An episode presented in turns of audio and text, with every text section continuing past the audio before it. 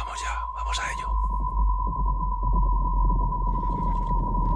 Los caballos. Los caballos.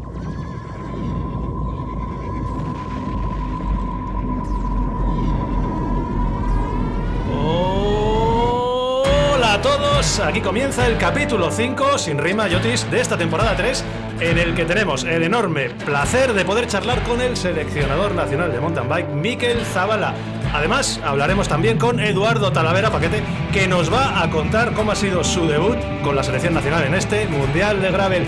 Y todo ello, como siempre, junto a los mejores, junto a Yota Toyota, Antonio Ortiz y Charlie de Mechanic. Bienvenidos a Bicidad, el podcast.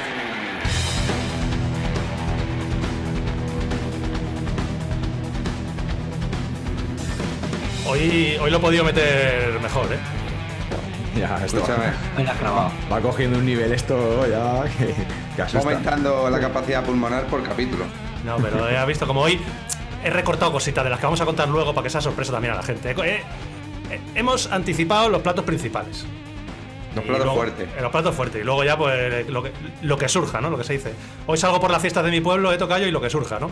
Uf, calla, calla, calla. que mira, que todavía estoy con la voz tomadilla, ¿eh? Estuve ayer que- cantando. Hay que entrenar, hay que entrenar para todo. El cuerpo hay que entrenarlo para las series y. Eso está al alcance de pocos. Claro, eso, tenemos aquí a un, a un especialista como Jota. Que, eh, Miquel, Buenas tardes, ¿qué tal? buena- buenas tardes. Que una pregunta muy buenas fácil. tardes. Tarde. Muy fácil. Buenas tardes, ¿Qué, tenemos que hacer desde Bicilab para que nos lleves convocados a alguna convoca, algunas, a algún sitio, tío? No te digo yo un europeo, un mundial. Es por vestir, por vestir ese mayor. ¿Qué tenemos que hacer? La verdad que la cosa está cara, ¿eh? La Joder. cosa está cara, pero bueno, todo, todo se puede hablar. Estamos entrenando duro, ¿eh? que te lo puedo decir el tocayo, ¿eh, tocayo? Ya te digo, en este, en este caso sí, ahí aprueban.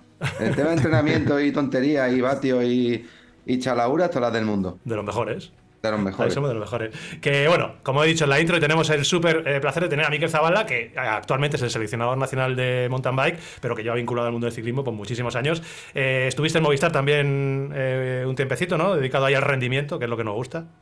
Ocho años estuve, ocho Oye. años que se, se me pasaron volando, pero, pero bueno, que, que nunca se sabe. Al final, ciclismo es ciclismo. Eh, sí que es verdad que yo, bueno, empecé con el mountain bike cuando nació en España, bueno, se importó, digamos, de, de los Estados Unidos y, y es con lo que he crecido. De hecho, en ciclismo de carretera se ha aprendido mucho desde, desde el mountain bike.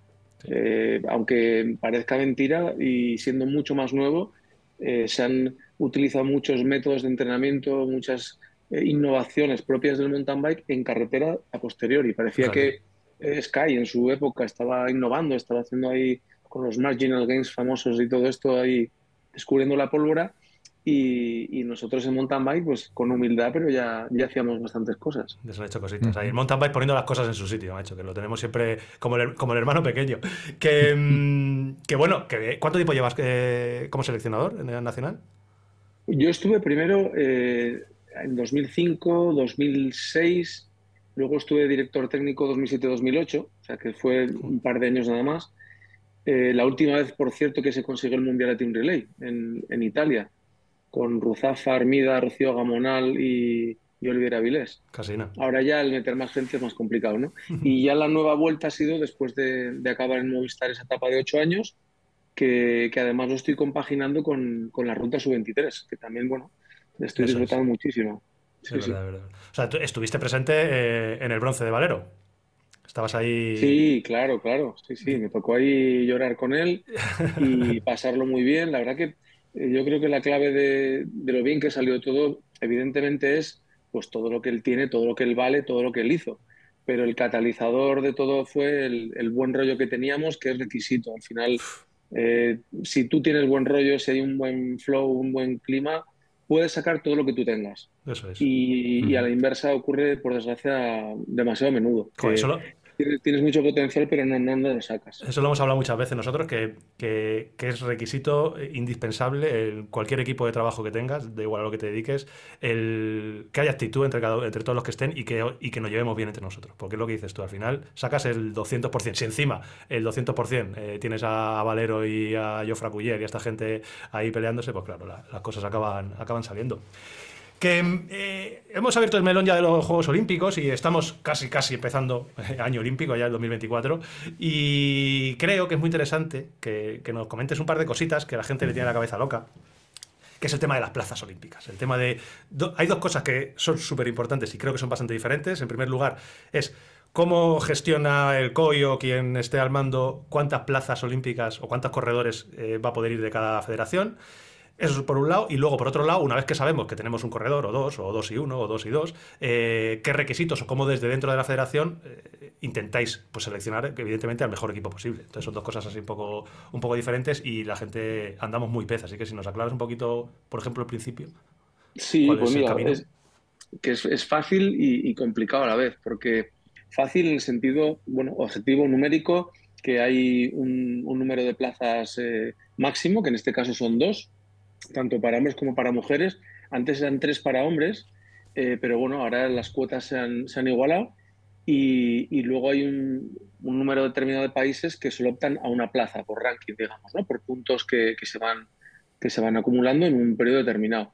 Entonces esas plazas eh, se van consiguiendo mediante los mejores corredores que, consiguen estas puntuaciones, pero esas plazas son para el país, no son nominales, por decirlo así. Otra cosa es que luego el sentido común eh, determine pues que, muchas veces los que han conseguido eh, las plazas luego normalmente son los que más rinden y normalmente pues deben ser los que los que luego acudan a, los Juegos Olímpicos, ¿no?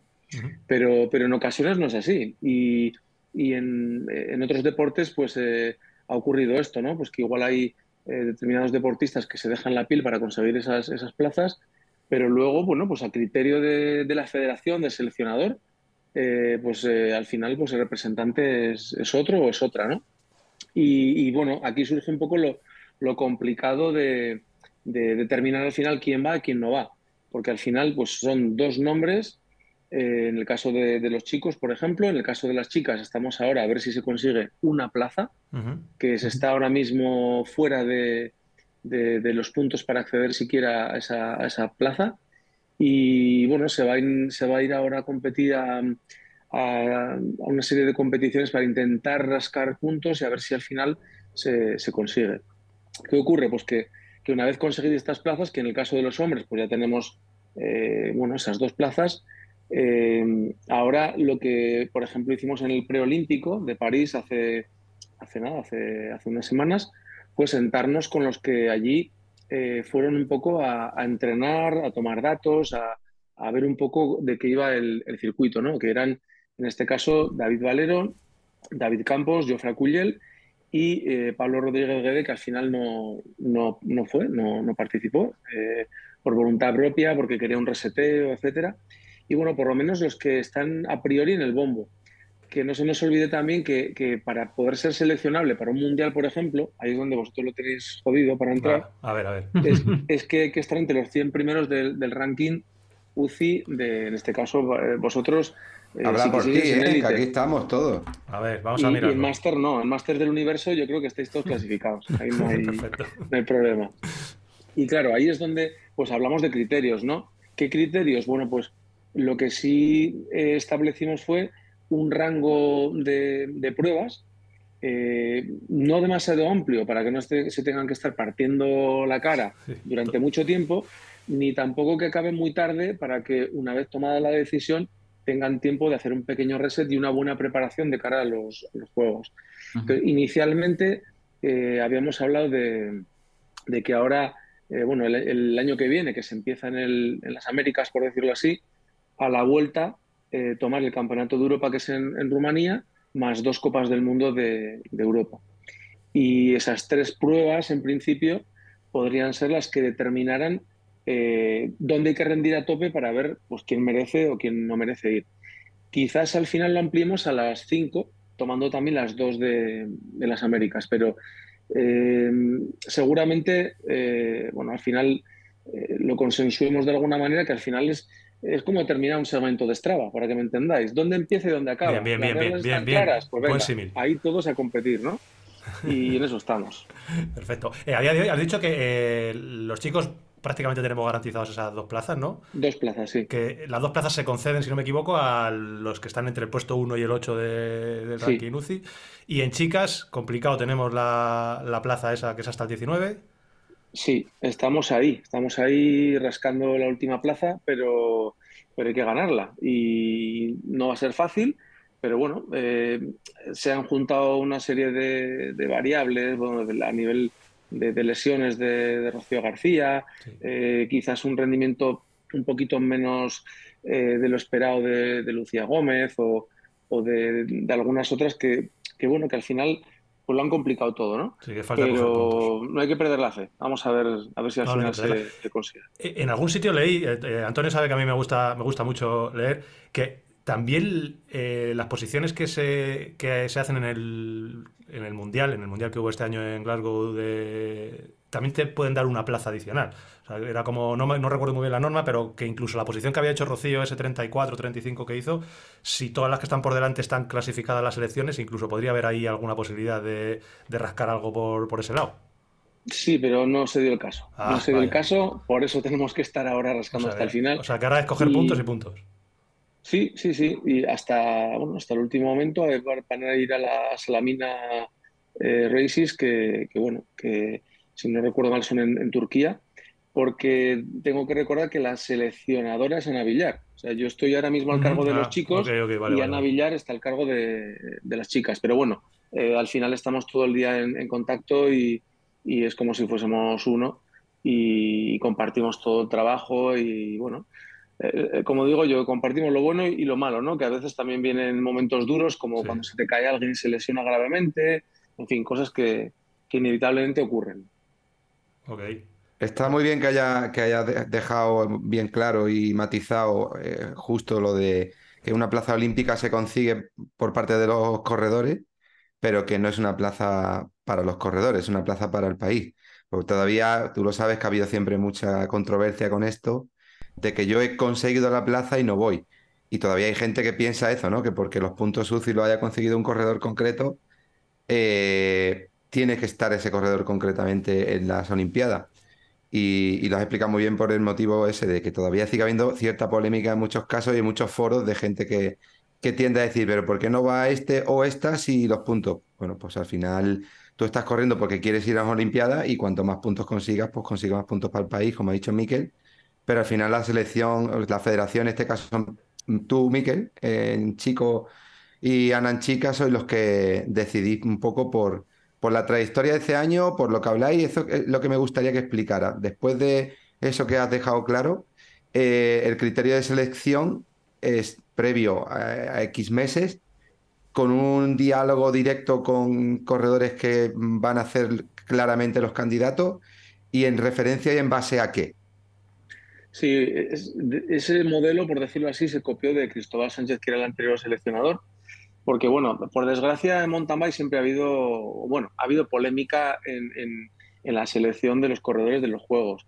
Esto se remonta a Atenas cuando Iván Álvarez eh, fue, no tuvo ahí esa polémica con, con Carlos Coloma, al final fue Y anteriormente, y anteriormente con José Sí. Márquez y, y y Roberto Les- no, y, Roberto. Lezaun. Eso es. exactamente. Eso es. Entonces, eh, ¿qué ocurre? Luego para China ocurre que, que Rubén Ruzafa, bajo mi punto de vista, debería haber ido, al final fue Carlos Coloma. Eh, a veces también los políticos, eh, pues bueno, se han metido donde no deben y el deporte es Mójate, otro, mójate, otro mójate. ámbito. Sí, pues fue muy, fue muy claro. Rubén Ruzafa debía ir, porque incluso hizo podio en, aquel, en una Copa del Mundo el año, aquel año. Coloma hizo el mejor puesto, un treinta y pico, y al final fue un tema político. El PP de La Rioja ha hecho un pulso al, al PSOE en Madrid y, y así nos lo dijeron. O sea, yo estuve a punto de dimitir, arrastraba también al seleccionador eh, nacional, que era Cristóbal Sánchez, y era director técnico, y fue, fue muy feo, la verdad que fue muy feo. Yo entiendo pues que, que cada uno tiene que jugar todas sus cartas y, y tiene que, que velar por sus intereses, pero, pero ahí también eh, creo que el fair play eh, también está por encima de, de todo. ¿Qué ocurre? Que, que, todo es muy relativo y es muy opinable, ¿no? Al final cada quien se ve como eh, con méritos suficientes para ir y, bueno, eh, luego con posterioridad, por ejemplo, Eh, también había gente que decía pues, que en lugar de, de Hermida debía haber ido Sergio Mantecón. Eh, en fin, siempre es, opinable, ¿no? Alguien consolidado, alguien con experiencia o alguien más joven. En los últimos Juegos Olímpicos, por ejemplo, que yo opté por, por Cuyel, pues se quedaron fuera, entre comillas, pues un Ismael Esteban, que yo era su, su, entrenador eh, poquito antes. Se quedó fuera Pablo Rodríguez, que, que, ya en un documental que el propio equipo hizo en, el Amstad y Novemesto, que eran las dos copas del mundo que, que de alguna forma eran la referencia para, para, tomar de rendimiento, su propio equipo publicó ese, ese documental descartando ya incluso a su propio corredor. ¿no?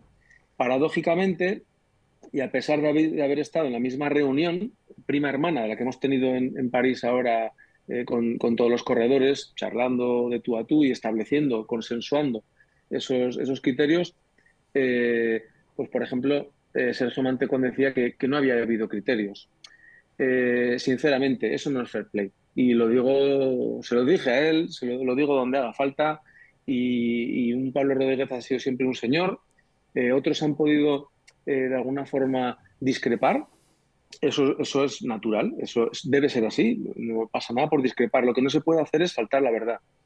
Y en este caso, pues, eh, pues Sergio Mantecón pues faltó a la verdad. Y lo más doloroso fue que salió una página en el AS, que salió en el telediario. ¿Y quién queda mal? Pues mm, a mí, bueno, pues mira, yo tengo mi conciencia muy tranquila, eh, pero el mundo del mountain bike al final siempre se ve sacudido, pues que parece que, que las cosas no se, no se hagan bien y no es así. Entonces yo mm, muchas veces, mm, bueno, pues harto de escuchar cosas que no son fieles a la verdad, pues abro la boca también, pero aquí en otros medios. Y a veces no lo he hecho pues porque representas una institución y no tienes que ir de voceras por los sitios y, bueno, de alguna forma echando leña al fuego, ¿no? Eh, a Ismael le eché la bronca, porque yo era su entrenador cuando él conocía como yo los criterios. Y él nunca dijo que no hubiese criterios, pero bueno, eh, de alguna manera eh, dijo, bueno, yo tengo que también defender mi chiringuito. Y dije, Ismael, sí, pero con, con verdad. Dentro de. Sí, sí. Y bueno, eh, al final, eh, por mucho que uno intenta evitar polémicas, los intereses están pues, siempre presentes. Como digo, hemos charlado en, en París, hemos determinado ya. Mm, no, no, el segmento donde empieza y donde acaba, que va a haber un segmento, no sabemos si va a ser de tres carreras o de cinco contando esas dos primeras iniciales de, Copa del Mundo o no. En el caso de las chicas no sería justo si hubiese una plaza, simplemente pues porque la única que iría a esas dos competiciones de, otros continentes sería de, otro continente sería Rocío García, ¿no? Pero bueno, pueden ser criterios diferentes, cinco pruebas para los chicos y, tres para, para, para, las chicas. Y luego aparte una serie de, cuestiones, por ejemplo, eh, si quedas campeón de Europa, élite, eh, ese mismo año, es decir, el año que viene en Rumanía, plaza directa. Si haces top 3, top 3 en Copa del Mundo, plaza directa. Y otra cosa que yo mm, la he dicho sin ningún tipo de tapujo como algo que me reservo como seleccionador, pues me reservo a que si hay un medallista olímpico en activo, sea a criterio del seleccionador si lo lleva o no lo lleva. Y eso tiene nombre y apellido, se llama David Valero. me, parece, me parece No me quiero pegar un tiro en el pie, dicho llanamente, porque si no, cualquier Excel haría de seleccionador y tampoco se trata de eso. Ahora bien, estando las reglas claras, el momento que, se ponga de tres o cinco pruebas y cuáles son, que ya os las estoy adelantando, eh, y luego también esas salvedades o esos eh, esas circunstancias, como ser campeón de Europa, que hay que serlo, ¿eh? Sí, hay que serlo, hay que serlo. o, hacer top 3 en una Copa del Mundo. Hay que pues, hacerlo. Sería plaza directa. También. Claro, sería plaza directa. Eh, ¿Se puede conseguir? No sería la primera vez.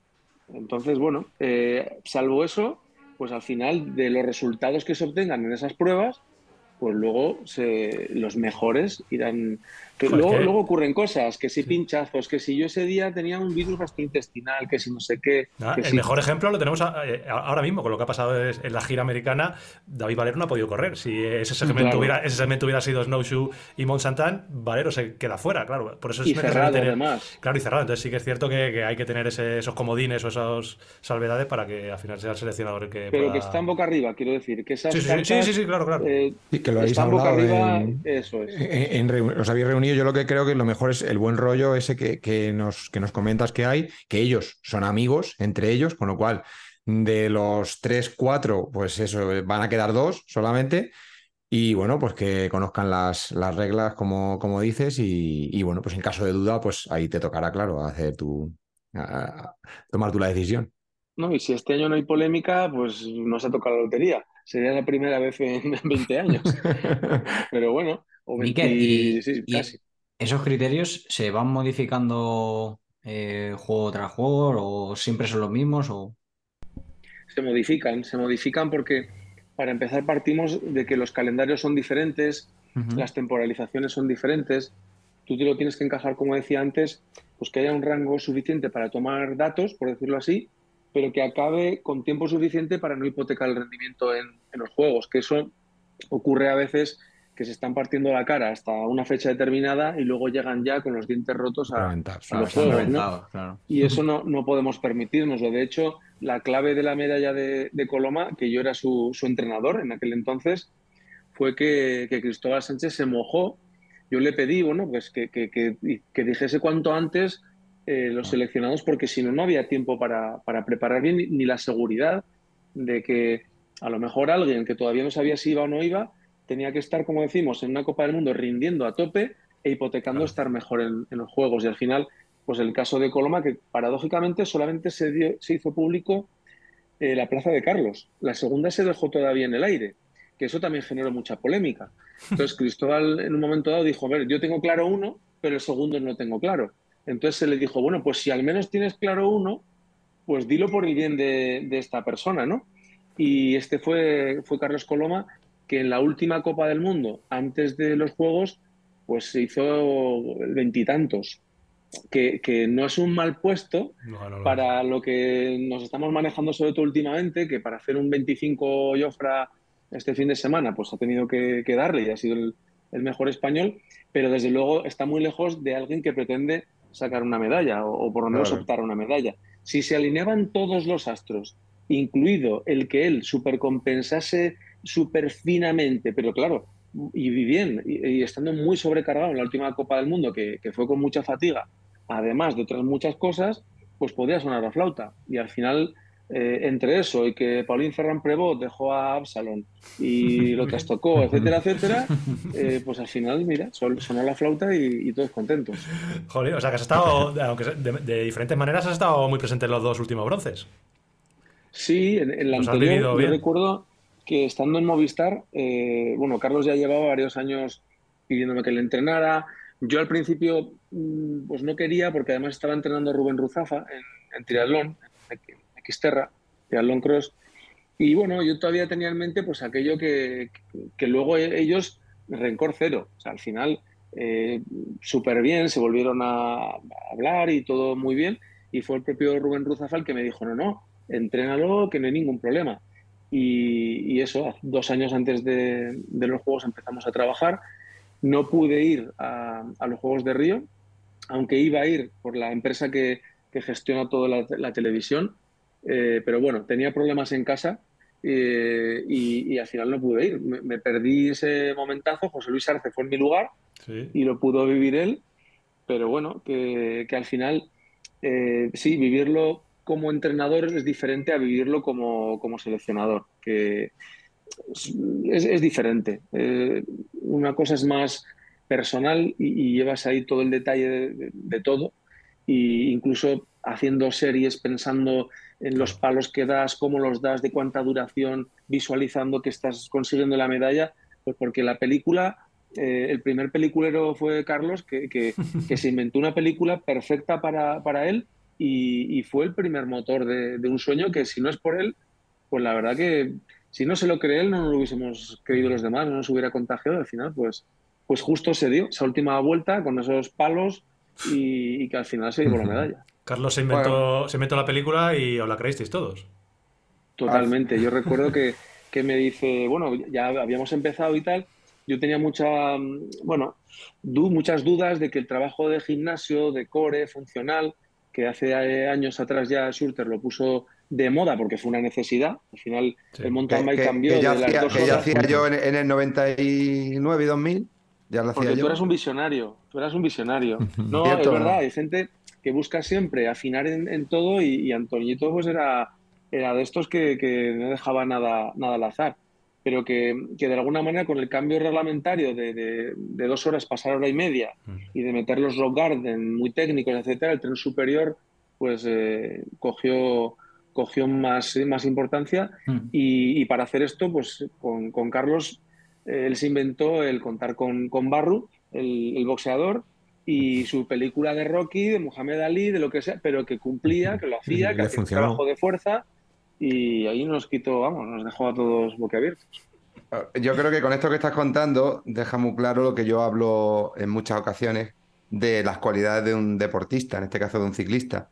Tú puedes ser físicamente muy bueno, tener los mejores números en pruebas de esfuerzo, pero al final hay que hacer todo. El ejemplo lo teníamos ayer, por ejemplo, hablando con, un- con un amigo de, de la victoria magistral, porque fue una victoria magistral de Carlos Rodríguez en, en el Tour. Y eso lo pongo como ejemplo porque esa cualidad que tiene Coloma, que para nosotros muchas veces es, este tío es un flipado, pues es verdad que tiene esa capacidad de sufrimiento, ese- esa, esa capacidad de, de autoconvencimiento, no a él, sino a cualquiera que está en su radio de acción. O sea, yo siempre he dicho que Coloma es la persona con la que te sientas a hablar pensando lo que le vas a decir y te levantas sin haberle dicho nada porque te lo ha dicho él todo.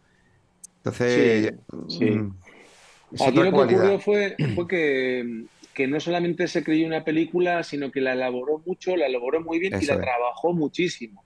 Porque otras Claro. veces, yo recuerdo en Nueva Zelanda, año 2006, que, que es pues lo típico, eh, sale, va entre los tres primeros, una vuelta, dos vueltas, y yo diciendo, no sé, no, no lo veo, no lo veo. Y claro, la explosión fue menuda. Fue- y claro, luego hablabas con, no, no, si yo iba muy bien, yo iba muy bien. Bueno, al final eh, te lo tienes que creer, pero tiene que haber un trabajo detrás. Y, y en ocasiones, pues quizás no había puesto todo y aquí tenía hambre, tenía hambre de conseguir, de demostrar, de, de quitarse esa espina de, bueno, de, de que no había conseguido quizás lo que todos sabíamos que tenía en las piernas, pero no, pero que no había, no lo había materializado. Y, y mira qué bien, pues que al final pudo resarcirse un poco de, de todo, que le hemos visto perder un bronce sub-23 en el Mundial de Colorado. Pasar la última vuelta confiado y Walker Ferguson lo adelantó en, el último suspiro. Entonces, hay que perder muchas veces para ganar una. Y yo Mm. creo que esa lección él la aprendió y dijo, o es ahora o nunca. Si no, me voy a retirar eh, siendo, bueno, pues el Rubén Gorospe del mountain bike, ¿no? Por decirlo sí, así. ¿Tú crees que esa, esa película que él, se, que él se montó antes de Río se la contó también a Valero para, para Tokio? ¿Crees que también le, le- Sí. le- le co- le comió y le comió y le comió hasta que Valero dijo, yo, yo soy, yo soy Rocky? Sí, sí, sí. No, a, a- a Valero y a, y a Rocío. Eh, lo que pasa que, bueno, que cada uno luego es un mundo. Sí, claro. Yo siempre digo que esa película era su película, era perfecta y tuvo el mejor de, de los finales. Luego hay que hacer a- adaptaciones, ¿no? Y bueno, eh, es verdad que al final él tiene una capacidad de, de ilusionar y de, y de- motivar, que es, que es muy importante. Y, y yo creo, bueno, al final, pues eh, si Valero eh, aguanta un poquito más de los juegos, que no lo sé, no- lo veremos, a ver un poco cómo va, cómo, cómo se encuentra, porque si no se divierte, eres de los que dice, mira, yo si no me divierto no, no, no voy a estar, ¿no? Y, y luego gente pues como Cuyel, que, que lo está otra vez poniendo en vereda, eh, David Campos, que, que está recién llegado, pero ya está mostrando buenas maneras, y que, que el otro día en París pues contamos con, con Carlos, estuvimos allí y estaba trabajando con, con todos, muy, muy motivado. ¿Cómo ves? ¿Cómo ves lo que viene, Miquel? Pues a ver, eh, en el caso de, de los chicos, eh, ahora mismo hay un gap importante entre los tres mejores, cuatro, si, si contamos con Pablo Rodríguez y, y el resto, ¿no? Porque bueno, Ismael ya lógicamente ya se ha, se ha desmarcado, se ha echado a un lado. Eh, Felipe Orts, que tenía intenciones de meterse en mountain bike, se ha dado cuenta de que esto no es Bambi, que esto es duro, es complicado, y ser especialista en todo, en ciclo, que es lo que es, es importantísimo.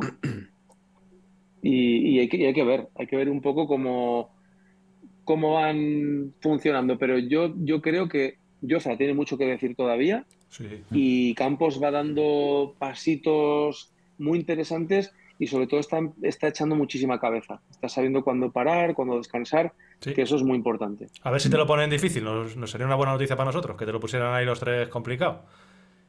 Sí, sí, sí, a ver, ahora mismo mm, yo siempre les digo, está, está en ellos. Eh, cada uno depende de, sí mismo, no tienen que mirar de reojo, no, no es eso de voy a hacer primer español o, segundo español. Es muy, muy triste pensar así. Tienen que pensar en que en cada Copa del Mundo, eh, pues si ya están en un top 20, top 25, tienen que estar en el top 15 y, top 10. En el caso de, Campos y de Cuyel. Y en el caso de Valero, si él se encuentra a sí mismo, pues va a estar en cabeza como, como ya de hecho este año ha estado eh, en, en, ocasión, ha hecho quinto. Sin haber tenido un buen año porque vino ya con un virus de Cape Epic y al final no le ha podido dar la vuelta a la tortilla pues por una cosa o por otra, ahora otra vez en, en Snowshoe y, bueno, que, que, se ha venido un poco de vacío, ¿no? Sí, sí, pero el, potencial de Valero, eh, como dices tú, hizo un quinto creo la segunda prueba, pero también hizo un sexto también cuando estuvimos en Valdisole, o sea que esas son posiciones que nos parecen estratosféricas. Fijaos la carrera de ayer, pues hacer quinto o hacer sexto es una, una locura. Yo, yo mi pregunta era más concreta, Miquel, la cómo ves también lo que viene, pero por abajo, por abajo desde las categorías inferiores. A ver, a mí uno que me tiene, bueno, puedo decir hasta deslumbrado incluso. Eh, eh, bueno, a ver, aparte de, Mir, ¿no? Pero tenemos al, al jerezano, que, que Hugo Franco, que, da gusto verlo, es un portento de la naturaleza. Técnicamente, a mí me parece descomunal. Tiene además un pico de potencia impresionante le queda pulirse, pulirse en muchos aspectos, pero es que es primer año de junior, ya ha aprendido también eh, a perder y tiene que seguir aprendiendo a perder porque hay que pifiarla muchas veces. En el Campeonato de España, entre los dos BH, Mid y él, se atacaban y al final, pues mira, eh, vino Gallego y les robó la, cartera, ¿no? Y, y, está bien, está bien que salgan fuera, que les den una curita de humildad y que, y que se pongan a trabajar pues muchos aspectos que todavía mm, tienen por pulir pero a mí me ilusiona. Y, luego muchas veces que, te llevas sorpresas, no sorpresas, pero que, hay gente que como la hormiguita va trabajando, pom, pom, pom, pom, que, que Antoñito era un poco así, ¿no? Que ganó una Copa de España sin meter ruido cuando estaban muy caras. Estaba Roberto Lezón, estaba Hermida, estaba Márquez, estaban, lo que sea, había un, nivelazo. Y, y, eso es a base de trabajo, trabajo, constancia. Entonces, a veces nos fijamos un poco en ese talento natural que, que nos deslumbra por una parte, pero es que la triada querer, poder y valer es fundamental y como falle algo, por mm. mucho talento que tengas y, muchos medios que tengas, como no quieras, pues no, no vas a salir, ¿no?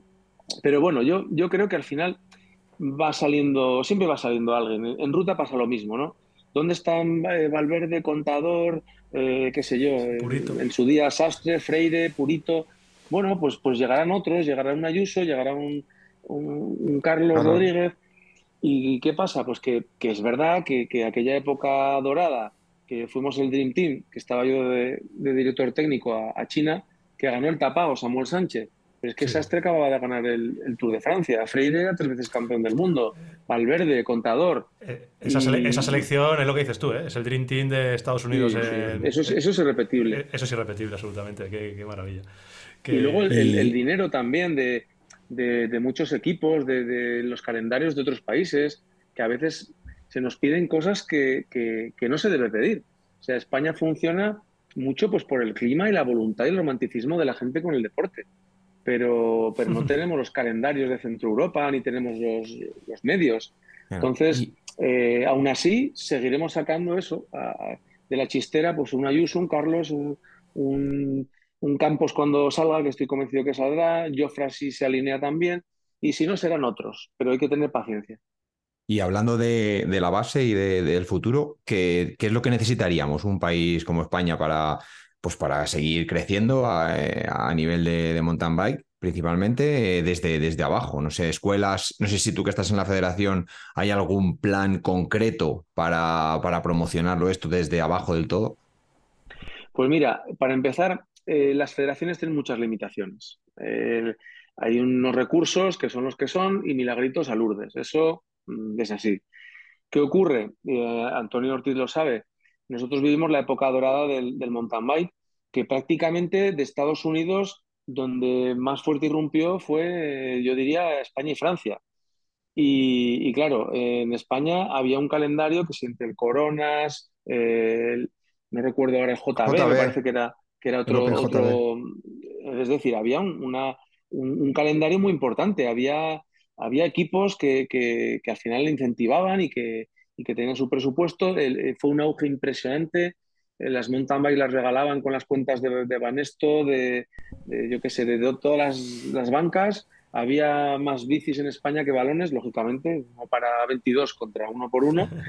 Pero, pero claro, eh, eso no va a volver. No va a volver en el sentido de que a partir de ahí, bueno, España fue potencia mundial, yo recuerdo Sierra Nevada 2000, que estaba yo allí también. Allí se barrió. 2001 en Bale, hicimos terceros por equipos, eh, campeón del mundo Lejarreta, eh, Hermida también, recuerdo que, no sé si fue campeón, de, campeón del mundo, segundo detrás de Absalón. Sí. Segundo, detrás de Absalón. Es decir, una época dorada, pero, pero eso se ha acabado. Se ha acabado y tenemos que recalcular. Un Team Relay. Pues un Team Relay de España está condenada a, no poder hacer mucho, sinceramente, porque no sé de dónde vamos a sacar, eh, pues eso, tantos componentes que ahora se han, añadido pues para, tener un equipo competitivo. Tienes a Suiza, que, Suiza pues tiene otro, otro calendario. Bueno, digo Suiza, digo Centro Europa, sobre todo Suiza, ¿no? Francia. Eh, es verdad que Italia, eh, a pesar de ser muy similar a España, pues están sacando ahí más gente, ¿no? ¿Qué se puede hacer más en, España? Pues es complicado, porque para empezar estamos en una crisis que tampoco se nos llega a contar. Eh, el mercado de la bici ha sido de los pocos que se ha salvado y últimamente por la bici eléctrica, seamos sinceros, mm. y hay que apretarse el cinturón. Entonces, yo no quiero ser pesimista, pero en el sentido de, pensar que, que, vamos a tener más recursos, no, tenemos que tener paciencia, reinventarnos y, sobre todo cuidar a los, que, a los que hay. Hay que dar valor a las Copas de España, indudablemente. Hay que intentar, como, como así se esté haciendo, ¿no? pues que los equipos eh, acudan a estas pruebas. Pero claro, cuando uno oye noticias de que NMR lo deja o, que Primaflor está teniendo, eh, bueno, pues no dificultades, sino que, que, que, esto va a más, va el nuevo formato de Copas del Mundo y las nuevas exigencias pues al final van a dejar que, los equipos pequeños peligren o que la gente por su cuenta no pueda ir a Copas del Mundo. Se mm. está hablando, de hecho, de, esa Premier League o, Primera División y luego hacer una Segunda División a nivel europeo. Porque si no, a la gente de segundo nivel te la cargas de un ya no hablo de España. Y en eso estamos, que, no es fácil. No es fácil. Yo recuerdo eh, cuando estuvimos hablando con Carlos hace ya un año, después de la victoria de Valero en el No Shoe, nos contó mucho de la carrera, evidentemente, pero puso mucho énfasis en el tema de Francia y de Suiza, de cómo gestionan eh, la base eh, en Francia y en Suiza, eh, pues eso, a los, chicos pequeños, a los niños, las escuelas que tienen, todo eso, pero claro, lo que dices tú, para eso hace falta panojita, hace falta dinero, hace falta inversión y hace falta patrocinadores seguramente. Sí, pero sobre todo estructura nacional y competitiva, porque por ejemplo, el calendario que tiene en Suiza o en Francia, y no solo en mountain bike, es en motocross, es en, es en otros deportes que son caros que son caros, pero comparar, querer compararnos con Francia o con Suiza, sinceramente, eh, el lema ese de soy española, ¿qué quieres que te gane? Vamos a echar números, vamos a hacer rankings, vamos a tirar de, medalleros, vamos a tirar de lo que queráis, y entonces esa marca España seguro que no nos la creemos tanto. Y evidentemente yo soy tan patriota que creo que vivo en el mejor sitio del mundo. Y además digo en Andalucía. para, para, más señas, ¿no? Y la falta de calendario la falta de calendario es por falta de participación o de participantes, o porque luego vas a alguna carrera y a lo mejor ves a niños de, yo qué sé, de 14 años con bicicletas de 5.000 euros, ¿sabes? Entonces, eh, no, sé, yo no sé si también es, entiendo que es un problema, puede, parte del problema puede ser económico, pero no sé si a lo mejor también mm, se puede organizar de alguna manera pues ese, calendario que, que comentas. Sí, incluso geográfico, te diría, porque eh, al final, eh, para que los extranjeros centroeuropeos vengan a correr a España, o haces pruebas de primer nivel con la máxima puntuación y que, les rente venir.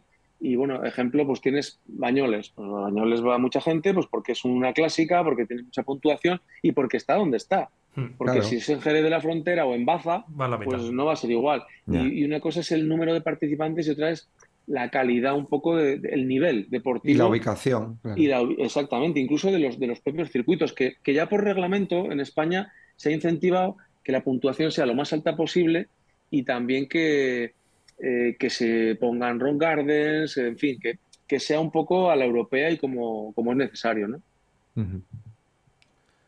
Miquel, tú has dicho antes que, que ya en el Mundial de Sierra Nevada, el famoso Mundial de Sierra Nevada, que ojalá vuelva algún día otro mundial a España. Mm. Ya estabas por ahí en la federación. Miquel lleva más de 20 años, de una manera u otra, siempre ha estado vinculado a la federación y al ciclismo, por supuesto, y, a, al mountain bike. De aquellas que coincidíamos nosotros a día de hoy, 2023, ¿qué ha cambiado el, el mountain bike y qué ha cambiado la federación? Pues fíjate, yo empecé de preparador físico, que en realidad era un auxiliar, eh, un auxiliar más.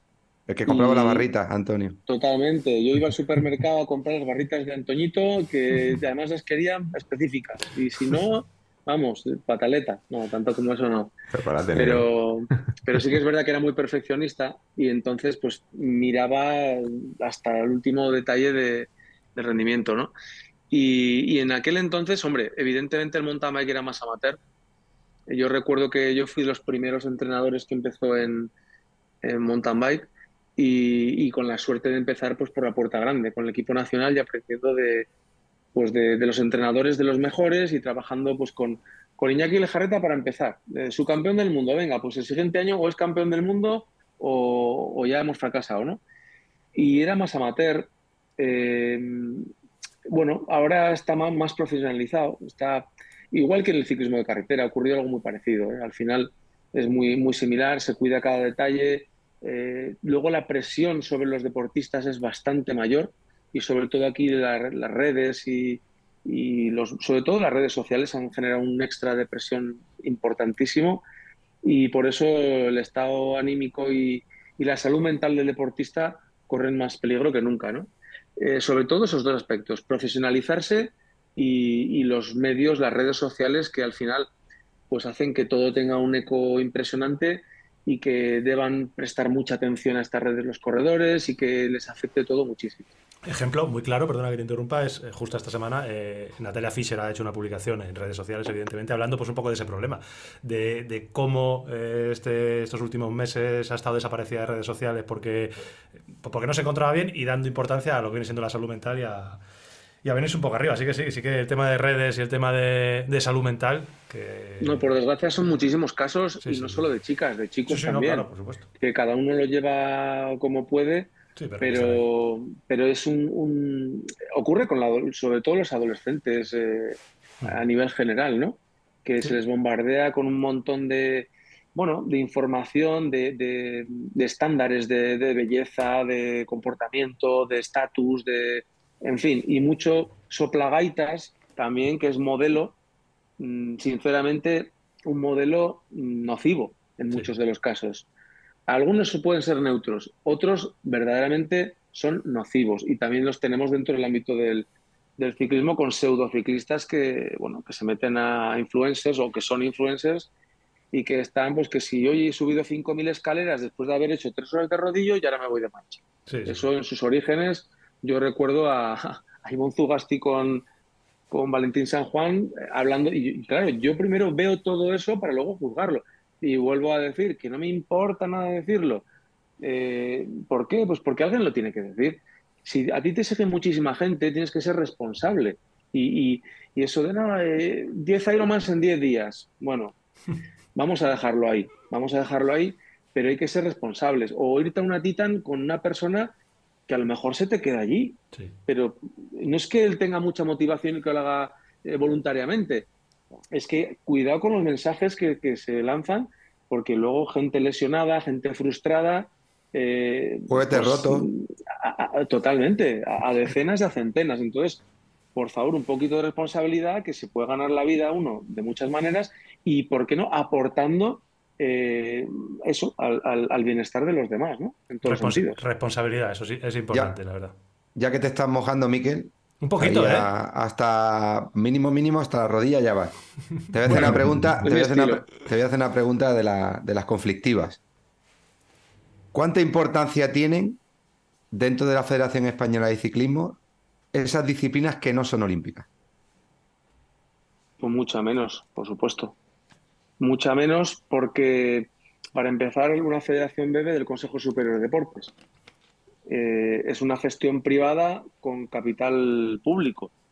Entonces, eh, sea maratón, sea ciclocross, sea trial, eh, pues van a ser siempre los hermanos pequeños, los patitos feos, sí o sí. Y el que diga otra cosa, pues miente. Así de, así de simple. Y luego otra cosa que yo muchas veces he dicho, este año yo con la gente de maratón, bueno, pues tuve unas buenas palabras, muy constructivas y muy bien, ¿no? Pero llevamos dos corredores en chicos, que fueron Bowie y Mantecón, eh, que yo con Mantecón he tenido mis cosas, pero yo asepsia ante todo. Si él merece ir, va a ir, igual que, que cualquier otro, ¿no? La cosa es que discrepemos o lo que sea en cualquier aspecto. Y claro, el año anterior habían ido cuatro. Un perfil bastante más plano, que iba menos a los españoles, 52, 56, 58, de, ese estilo. Y este año, ¿cómo que llevas solo a dos? Pues mira, llevo solo a dos porque el mundial es en Glasgow, porque es un super mundial, porque se gasta muchísimo dinero, es todo carísimo. Y señores, porque es dinero público. Entonces, eh, hay que pensar un poco que que están representando a un país y que, y que no hay para todo el mundo. Que igual que eso, pues iban dos corredores de descenso élite, eh, por ejemplo. Eh, en fin, o dos, o dos eh, sub-23, nada más. en fin, dos sub-23 que es olímpico, ¿eh? El de cross country olímpico. Entonces, inevitablemente la financiación proviene sobre todo enfocada a obtener medallas en Juegos Olímpicos, sobre todo. Y, partiendo de esa base, pues, pues desgraciadamente bastante se hace. Y, yo entiendo que, siempre se sienta en el patito feo, pero la, razón es esta, no es otra. No, yo quería hacerte la pregunta directa porque, porque ha habido mucha polémica con estos temas, no de ahora, también de hace mucho tiempo. Y, precisamente aquí en un podcast se me calentó a mí el morro y, decía eso, que, que, realmente para la Federación Española las, perdón, las disciplinas que no son olímpicas no tienen el mismo interés, entonces ya está. Y como tú bien has dicho, también contaba yo, que yo no había hablado contigo de este tema, pero coincidimos en que independientemente de eso, representas un país y tienes que tener controlado la imagen que representas dentro de, un mundial o una carrera internacional y no pueden mandar ahí a cualquiera de cualquier forma. Es lo que yo explicaba, eso, más o menos dicho. Eso ocurre también con, con, Gravel, por ejemplo. Eso, yo quería, preguntarte sobre, sobre eso, tu opinión, tu opinión sobre el Gravel, porque bueno, hay un, hay un buen equipo también al final al Mundial. Sí, pero os voy a contar cómo, cómo, ha sido, porque Gravel todavía es una disciplina que está irrumpiendo, que, que todavía se está estabilizando a nivel competitivo del más alto nivel. De hecho, eh, había una, una ubicación y un organizador que al final salió rana y luego tuvo que reubicarse y asignarse a otro organizador. Eh, la carrera de chicas no sea Televisa, bueno, en fin. Eh, todo muy a salto de mata, ¿no? Un poco tipo el XTR. Sí, que tú haces, tú lo sabes, haces una, una UCI Series y si haces un puesto determinado te clasificas para. Es decir, eh, tendrías derecho a competir.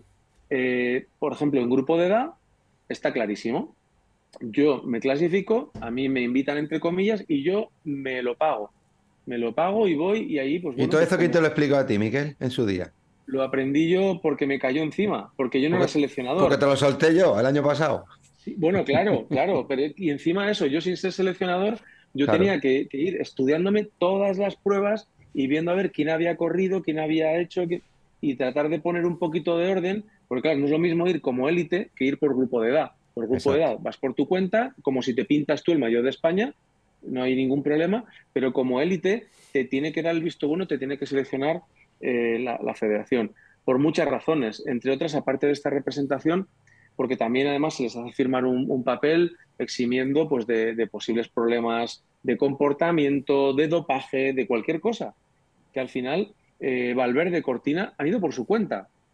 Y, y, la federación les ha dado la ropa ya está. ¿Por qué? Pues porque todavía no hay, ni siquiera tenemos un, bueno, ahora mismo la coordinadora es Ana Villar, que la, ha caído a, ella de rebote, y, bueno, pues intenta un poco, eh, dentro de toda la gente que solicita ir, eh, filtrar, porque os ocurre también que de repente te viene un piloto de rallies y dice, no, es que yo quiero ir al Mundial. Y a mí me han dicho que tenéis wildcards. Los wildcards no significa que yo tengo un primo en Soria que me cae muy bien y lo voy a mandar al Mundial de Gravel. Quiero decir, que tiene que haber un, orden, unos criterios de rendimiento y, ahí es donde, de hecho, se está trabajando unos criterios también de seleccionabilidad en, gravel, porque al final nos ha atropellado todo el mundo el, tema del gravel y, a la propia UCI, que no sabe ni dónde ubicarlo, ¿no? Lo tiene ahí en tierra de nadie. Bueno, la UCI realmente lo que no quiere es que se le escape como se le escapó el enduro en su momento y tener el control de, esta disciplina. Porque si se hace una Copa del Mundo paralela, independiente de las federaciones o de la UCI en este caso, pues puede coger fuerza porque está, está teniendo mucho tirón el gravel y que ellos pierdan ese control y esa fuente también de ingresos. Entonces, realmente la UCI lo está echando pelotas para adelante con poca experiencia o con pocos recursos, simple y llanamente poniendo el sello de la UCI, manteniendo esa estética y esa imagen, pero para no perder el control sobre la disciplina. Yo creo que es que no hay más que eso. Sí, sí. Eh, y, así vamos, poco a poco, porque lo que os decía, que se lo, se lo han pagado ellos, ¿eh? los que han ido a, competir al Mundial de Gravel, desde Valverde, Cortina, de su bolsillo, etcétera. Hasta un invitado que tenemos ahora, ¿eh? Tenemos un invitado ahora que ha estado ahí participando, que nos va a contar toda la película de cómo ha ido su selección y, si se ha gastado el dinerito o no. Que, Miquel, eh, aparte de seleccionar y tal, ¿montas en vicio o no? ¿O estás...? Joder, pues sí, hoy, me habéis fastidiado, ¿eh? hoy te tocaba... Sí, he tenido que tirar de ordenador, pero... Y baja mucho, y baja mucho. Cada vez menos, cada vez menos. sí, sí, baja. Que, lo que, todavía Todavía que hay, hay coms de carretera incluso por aquí. Pues una, anécdota buena fue bajando un día con Valverde aquí por una zona que, conozco yo bien. Se tiró él, me tiré yo detrás de él. El resto de Movistar se quedaron, bueno, es donde se quedaron. Nos salió un perro que casi nos matamos. si, si, nos ve Eusebio nos fusila. Seguimos para abajo y cuando llegamos me dice, has visto, yo también bajo bien. Me, puse, me pusieron los pelos como escarpe. Dije, o sea, Valverde no se cree que es Valverde. Cuando cualquier insulso de mi grupeta se cree que es Valverde subiendo, bajando y, llaneando. Y, la verdad que, vamos, que es una persona espectacular. ¿Y qué haces más, mountain bike o carretera tú? Pues hago de todo, porque al final tengo una eléctrica de, enduro, eh, por supuesto de carretera, eh, la, normal, digamos, de, mountain bike. Eh, en fin, la, que me falta es la de gravel, curiosamente. Pues mira, esa es la próxima. Pero bueno. Que, Miguel, eh, ha sido un auténtico placer. ha sido una charla increíble. como dice el tocayo, te has mojado cuando has tenido que mojar, pelos en la lengua no, no, se puede decir que tengas. Y súper, súper interesante. No sé qué opináis los demás, pero vamos, ha sido muy interesante. Entrevistón. Muy interesante. A la altura de Zabala, sobre todo eso. inteligente y con experiencia. Pues eso es poco, ¿eh? que yo no llego a unos 70. Lo y aparte ahí donde lo ves, Piquito de Oro, que es profesor de universidad. Darte, darte, las gracias por tu tiempo y, bueno y por todas las cosas interesantes. Desde luego. A ver si nos juntamos un día con bici. Esa es buena. Eh, eh, miramos ahora lo de nuestro ranking, ¿vale? Ya te mando por privado. Como... Ahí sacamos el Strava rápido y empezamos a mirar comps. no, mira, eh, yo aprovecho también para darte las gracias, Miguel, aunque bueno, hay confianza y te las daré luego por haber venido, haber aportado, haber mm, sacado de duda a mucha gente y, ya que hayan dicho que son tontísimos, tú también lo eres, que intentar engañarlos para que bajen, si no quieren bajar a Ogen, que bajen a Granada, que está a mitad de camino, y verán, y verán realmente si baja, si sube, si sprinta, si no. Sobre todo pasarlo bien, echar un, buen día aquí, pues por donde sea, que hay muchos sitios muy chulos, y fliparnos con lo que nos gusta. Que yo siempre digo que no es lo mismo fliparse que ser un flipado. No, no, no, eh, nada que ver. Siempre un dicho, es un tipo de estupidez. Pero fliparse es bueno. Yo me quiero Valverde sprintando, me quiero Greminar bajando un poco, pero sería bueno. Eh, es uno, uno, de Noy también, Miguel Zavala. ¿eh? Esa, es nuestra filosofía. Ese plan se nos da bien. Muchísimas gracias, Miguel. De verdad, no te robamos ni un minuto más. y nada, a ver si coincidimos por ahí y charlamos en condiciones. Que un abrazo. Gracias, Miguel. Gracias, gracias Miguel. Gracias a vosotros. Joder, vaya tela, tú. Vaya charla, tocayo. Mira que me lo, me lo dijiste el otro día, me dices que tiene que venir mí, que, venga a mí, que esto te va a costar. ¿Qué te crees? Te va a costar. En mí que viene gratis. que, pues bueno, eh, una vez más, una entrevista más, y la verdad es que, joder, lo que he dicho, eh, que ha contado cosas muy, muy, muy interesantes, la trastienda de, del ciclismo. Y nada, cerramos esta primera eh, sección del podcast. vamos a ir pasando a las siguientes, las que estamos gestionando también que aparezca por aquí otro, otro entrevistado de menos postín, no lo vamos a engañar, eso lo voy a decir a la cara. Bueno, bueno, bueno. Sí, no, se lo voy a decir ahora, voy a decir. De más altura, seguro. Bueno, bueno, ahora lo veremos. bueno, Miquel, que cuando quieras te puedes ir, ya te dejamos, te dejamos descansar y que hagas tu, tu Y seguimos Un abrazo, ya lo he dicho, a ver si coincidimos un día en bici. Venga. Venga, chao, chao, chao. Ah, gracias. Venga.